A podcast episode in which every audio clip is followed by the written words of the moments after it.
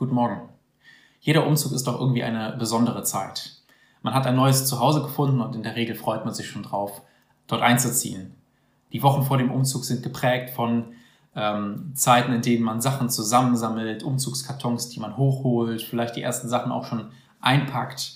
Man plant, wo welche Möbel hinkommen und überlegt, was man vielleicht noch anschaffen müsste für die neue Wohnung. Je näher der Tag des Umzugs kommt, desto mehr ist man in Gedanken eigentlich schon bei dieser neuen Wohnung und man ist aufgeregt und freut sich auf die Zeit. Das alte Zuhause hingegen verliert immer mehr an Bedeutung.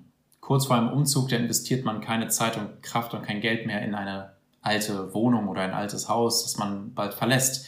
Man kauft keine neuen Möbel und streicht auch nicht mehr die Wände. Eine Renovierung ist sowieso nicht mehr geplant.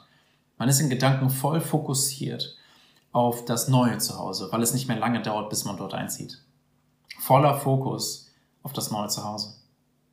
Kolosser 3, Vers 2 spricht davon, dass unser Fokus als Christen auch unser neues Zuhause sein soll und nicht mehr unser altes. Schauen wir mal rein in diesen Vers. Kolosser 3, Vers 2, da heißt es, sind auf das, was droben ist, also im Himmel ist, und nicht auf das, was auf der Erde ist. Paulus spricht hier eine Aufforderung aus. Sind, seid bedacht, seid fokussiert auf den Himmel und nicht auf das, was auf der Erde ist. Und es gibt drei gute Gründe dafür, die in den nächsten Versen auch aufführt. Erstens, die Erde ist nicht mehr unser Zuhause. Ja, wir sind noch in der Welt, aber wir, wir sind nicht mehr von dieser Welt. Unser altes Ich, unser altes Leben ist mit Christus am Kreuz gestorben und deshalb sind wir auch tot für die Dinge dieser Welt. Warum sollten wir für diese Welt und das, was hier ist, noch leben? Zweitens, der Himmel ist unser neues Zuhause.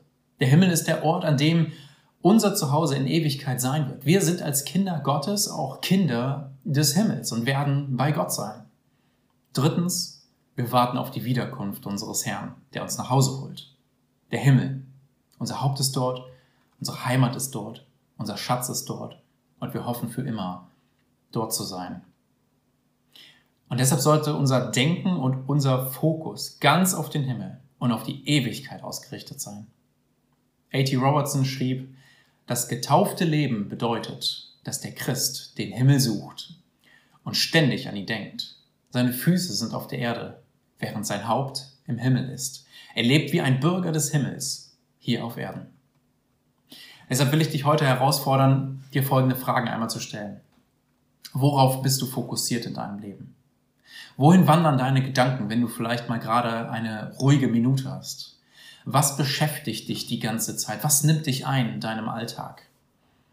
Wir leben in einer recht lauten Zeit, in der alles um uns herum unsere Aufmerksamkeit versucht zu rauben. Wir werden überflutet mit Informationen und mit unzähligen Nachrichten. Und immer wieder ist es eine Herausforderung für uns, glaube ich, unser Denken auf den Herrn auszurichten. Aber ich will uns hier ermutigen und ich denke, Paulus fordert uns auch auf, Denkt an den Herrn, denkt an das, was im Himmel ist, fokussiert euch darauf, nehmt euch diese Zeit. Die tägliche Zeit mit dem Herrn ist dafür absolut unverzichtbar, wo wir uns ganz fokussiert auf Gottes Wort konzentrieren, mit dem Herrn reden.